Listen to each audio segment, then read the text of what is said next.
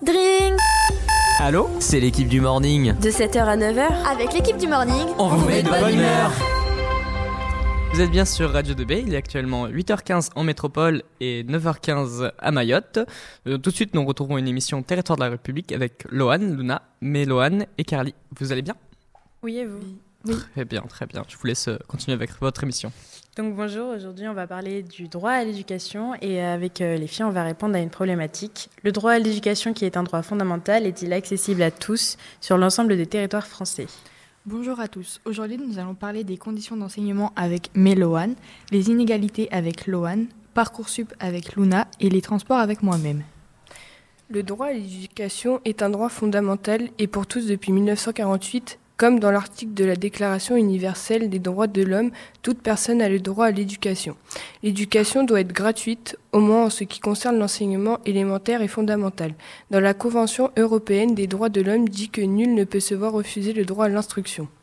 Pour commencer avec les inégalités sur l'éducation, l'accès aux établissements est différent selon les endroits où les personnes habitent. Les difficultés à trouver des établissements proches de chez soi, les écoles primaires, lycées, collèges et universités est très compliqué en fonction de si on habite dans les territoires ruraux ou urbains.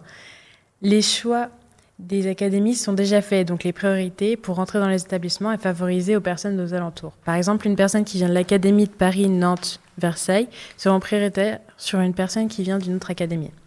Au niveau des transports également, en habitant en ville, nous avons plus d'accès aux transports et en campagne, nous avons plus de difficultés. En revenant sur le sondage de Carly pour justifier que l'accès aux transports dans les milieux urbains est plus compliqué. La qualité des accès aux transports pour l'éducation est inégalement répartie selon les territoires. Suite aux résultats du sondage que nous avons pu réaliser au sein de notre classe seconde Corail, nous avons pu constater que sur une classe de 31 élèves, 8 personnes mettent entre 5 et 20 minutes, 16 personnes mettent entre 30 minutes et 1 heure et 4 personnes mettent entre 1 heure et demie et 2 heures, juste pour un aller. Donc au cours de la journée, on multiplie fois 2, ce que pour certains, ça commence à faire beaucoup en une journée. les différents transports utilisés pour venir en cours sont en bus, en train, en voiture, à pied, en électrique, skateboard, roller et autres. Certains transports sont payants et inaccessibles pour les familles en difficulté, ce qui peut être entre 50 et 300 euros par an par enfant. Selon la distance et la durée que l'on met pour venir à l'établissement, certains élèves doivent se lever très tôt et rentrer très tard, ce qui ne facilite pas le temps de travail chez soi, qui est accumulé avec la fatigue, ce qui ne donne pas la même chance de réussite à tous les élèves. C'est aussi pour ça que certains élèves choisissent d'être à l'internat. Dans notre classe, quatre camarades y sont. Aujourd'hui, Méloane va nous partager son expérience au sein de l'internat. Bonjour Méloane, pourquoi as-tu choisi de venir à l'internat? Euh, Ça n'a pas forcément été un choix, mais plutôt une obligation, étant donné que j'habite loin. Tu habites à combien de temps du lycée? À peu près 40 voire 50 minutes avec les transports. Est-ce que du coup c'est plus avantageux pour toi? Oui, que ce soit au niveau de ma concentration ou pour mes cours. Est-ce qu'il y a une bonne ambiance au sein de l'internat? Tu t'y sens bien? Euh, Oui, je me sens très bien, étant donné que euh, ce soit avec les surveillants ou mes camarades. Tu peux travailler dans de bonnes conditions et si tu as besoin d'aide, il y a quelqu'un pour t'aider? Euh, Oui, parce qu'on a 1h15 euh, chaque soir. Avec euh, les filles, on est au CDI et on a les surveillantes qui nous aident et les garçons, eux, sont en études. Et vous êtes toujours séparés? La plupart du temps, oui. sinon, c'est vraiment qu'on a des travaux à faire ensemble. Est-ce que tu fais quoi de ton temps libre pendant la semaine quand tu n'as rien à faire? Étant donné qu'on se connaît tous presque à l'internat, on reste entre nous.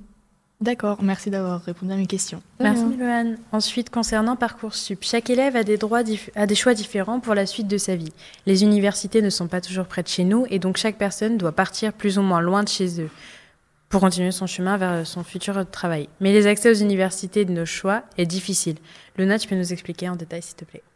Parcoursup n'est pas accessible pour tous. Parcoursup sert aux lycéens, apprentis ou étudiants en réorientation qui souhaitent s'inscrire dans l'enseignement supérieur public. Il remplace la procédure d'admission post-bac. La plupart du temps, Parcoursup est un bon moyen de continuer ses études, en respectant toutes les conditions et avoir un dossier impeccable sans reproche. La moyenne, les activités réalisées et les appréciations sont les plus importants dans le dossier. Un élève qui fait preuve de dénouement, qui s'implique dans ce qu'il fait, peut être plus facilement accepté qu'un élève qui a 19 de moyenne, mais qui ne participe pas assez en cours. Pour les élèves en difficulté, mais qui souhaitent s'appliquer par la suite, cela va être plus compliqué à trouver ce qui leur plairont réellement. Les choix seront plus restreints et les, les élèves n'auront pas forcément de propositions pour leurs études plus tard. La sélection des dossiers manque de transparence, ce qui provoque beaucoup de mécontentement chez de nombreux étudiants. De plus, euh, euh, les enseignants ont des difficultés concernant l'apprentissage des élèves dans les classes de 30 élèves par rapport à des, classes de 15 élèves, ou encore par rapport aux conditions dans lesquelles les enseignants doivent travailler. Michel n'étant pas là, mais Loane, on te remercie d'être venu pour euh, nous parler de... Plus de 30 élèves sont répartis dans chaque classe, ce qui est compliqué de s'occuper de tous les élèves afin de pouvoir les aider dans leurs difficultés. Parmi les inconvénients, il y a le manque de temps des professeurs pour s'occuper des élèves, comparé aux classes de 15 à 20 élèves. les, conditions, euh, les conditions de cours ne sont pas assez solides afin de pouvoir travailler dans de bonnes conditions de travail. Les salles ne sont pas assez chauffées pour l'hiver, surtout dans le bâtiment L'Extension, avec sa disposition en hauteur dans le vide. Comme nous avons connu auparavant, le virus du Covid-19 a affecté tout l'enseignement. Le travail à distance chez la plupart des élèves était compliqué. Les élèves ne, se, sont pas, se sont découragés et leur niveau a baissé. Ne pas pouvoir sortir de chez soi et travailler toute la journée sans personne était compliqué pour tout le monde. Pour les élèves situés dans des grandes villes ou campagnes avec plus ou moins de réseau, cela est compliqué. Et si l'on habite dans un petit appartement avec sa famille ou dans une grande maison, le confort est différent. Aussi, Pouvoir posséder son propre ordinateur pour travailler est plus facile afin de pouvoir faire les cours en ligne que de partager un, ordinateur seul avec plusieurs enfants. Les élèves ont perdu l'envie de travailler. En reprenant les cours, nous étions repartis par classe, même à la cantine. Euh, nous étions dans les zones aux récréations, nous devions porter les masques toute la journée et respecter les distanciations. Il y a plus de chances de réussite dans un lycée prestigieux qui se situe dans une grande ville, comme le lycée public de la céramique Henri Maussan, aux alentours de Dijon, qui a un taux de 100% de réussite au bac, car la région, a plus de financement pour les lycées qu'une petite région comme Lunéville et le lycée Saint-Pierre-Fourier, avec un taux de réussite de 82,9%. Merci Méloane. Pour finir, je vous conseille de regarder un film, Écrire pour exister, qui est un film qui nous fait prendre conscience de la réalité, que si on habite dans une grande ville ou dans une petite ville, il, y a toujours, euh, il peut toujours y avoir des gangs et des, taux de criminalité. Et euh, c'est aussi un film qui nous parle de, de racisme dans les établissements, sur euh, la couleur de la peau ou les, encore les origines. Dans ce film, une professeure de couleur blanche s'occupe d'une classe avec des élèves noirs ou des latinos, si je me souviens bien, où pendant quelque temps, les élèves la méprisent, n'y portent pas d'attention jusqu'à ce qu'elle arrive à leur euh, montrer la réalité, que tout le monde est pareil et aussi qu'on a tous vécu des choses compliquées.